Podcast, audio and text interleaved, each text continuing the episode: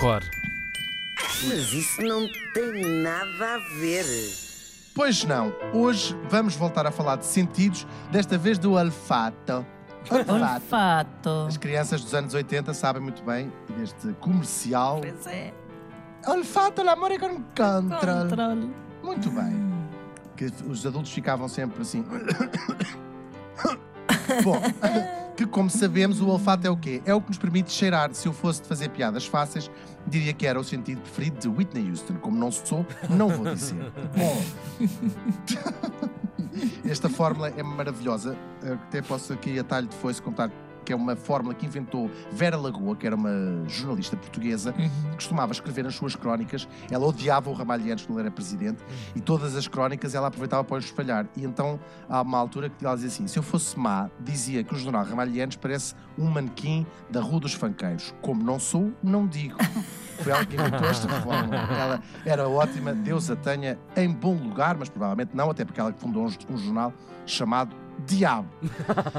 Posto isto, vamos lá ver eh, o que é que vamos tratar. Vamos tratar de pessoas que têm o olfato mais apurado do que a maioria dos mortais. Haverá pessoas assim? Haverá. É um fenómeno a que se chama medicamente hiperosmia e que é uma desordem no aumento vá dos sinais de, que- aquele sinal que vai entre os receptores que a gente temos no nariz e a zona do cérebro onde essa informação é processada. As causas podem ser genéticas associadas a algumas doenças, hormonais, por exemplo, a Ana se calhar até pode testemunhar isso, é muito frequente nas grávidas este Ah, sentido sim. estar mais apurado do que que é Uhum. costume.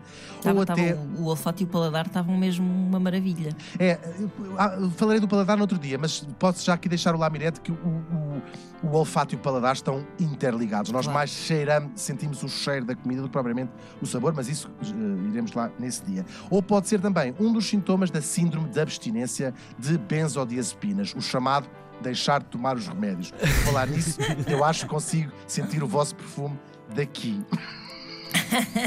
Tá. Não digo mais nada. Bom, na verdade, as pessoas têm esta condição que é bastante rara, dividem-se em dois grandes grupos. As que põem primeiro os cereais e depois o leite, e as põem primeiro o leite. Outra vez.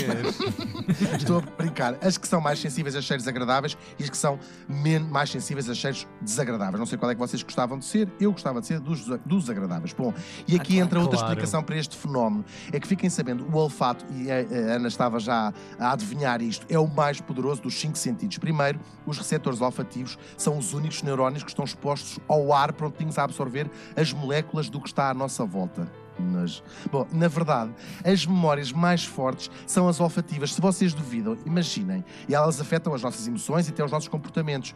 É, imaginem ver a imagem um- do outro lado da rua de um cocó de cão, por exemplo. Muito bem? Ai, que nojo. Agora, imaginem que eu vos espetava ele debaixo do nariz para vocês cheirar. Penso que todos reconhecemos Claro. que a nossa reação era diferente. E é por isto que o estudo destas pessoas com este sentido super desenvolvido acaba por ser um campo ainda com poucas certezas, porque não se sabe on- onde é que acaba a parte neurológica e começa as partes das memórias, das experiências traumáticas associadas a esses cheiros que podem criar também uma hipersensibilidade a esses mesmos cheiros. Já sem dúvida, é a aplicação, sem dúvidas, é a aplicação destes superpoderes a maneiras de ganhar a vida, como é o caso dos perfumistas ou dos sommeliers, as pessoas que provam o vinho, geralmente só até che- cheiram sempre primeiro, não é? E mesmo vocês, meus simples mortais, têm mais poderes do que vocês imaginam. O nariz humano tem cerca de 400 receptores de, de odor e acreditava-se até há pouco tempo que isso permitia detectar até 10 mil cheiros diferentes. Mas estudos mais recentes apontam para cerca de um trilhão de cheiros diferentes, ou seja, uma capacidade praticamente ilimitada. E se pensarmos nisso, não há nada que a gente diga assim, ah, isto não sinto cheiro, isto não sei o que é. não é? Tu tens cheiro. Ah, Bom, sim. O que é que não Sim. tem cheiro? Que se diz que não Nada. tem cheiro a água? água, cheira a água. Aham. Como dizia o comediante americano Bob Hope, um banco é aquele sítio onde nos emprestam dinheiro se conseguirmos provar que não precisamos dele. Mas isso já não tem. Mas isso não tem nada a ver.